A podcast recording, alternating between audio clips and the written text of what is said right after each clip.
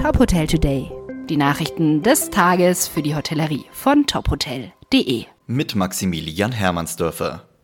Der Deutsche Tourismusverband DTV sieht den Gesetzentwurf für die Bundesnotbremse verfassungsrechtlich problematisch. Eine differenzierte Begründung, warum der Inlandstourismus weiterhin untersagt wird, suche man vergeblich.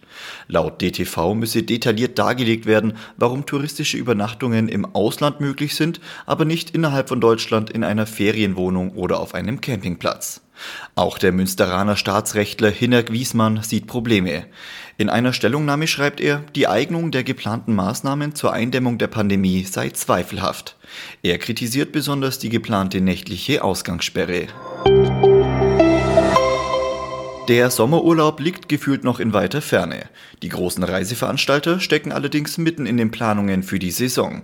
Beim Veranstalter TUI sind derzeit vor allem die griechischen Inseln gefragt. Griechenland will ab dem 14. Mai wieder Urlauber aus EU-Staaten ohne Quarantänevorschriften empfangen.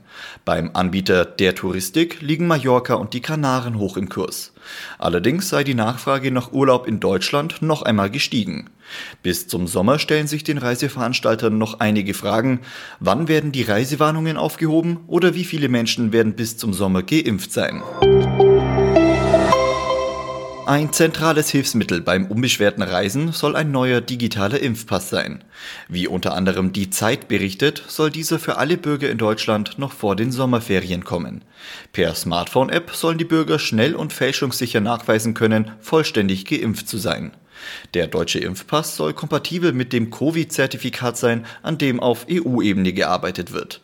Welche Vorteile sich für vollständig geimpfte Personen ergeben, sollen die jeweiligen Länder festlegen. Die Corona-Pandemie drückt den Ausbildungsmarkt auf ein historisches Tief. Die Zahl der neu abgeschlossenen Ausbildungsverträge ist im vergangenen Jahr auf den niedrigsten Stand seit über 30 Jahren gefallen.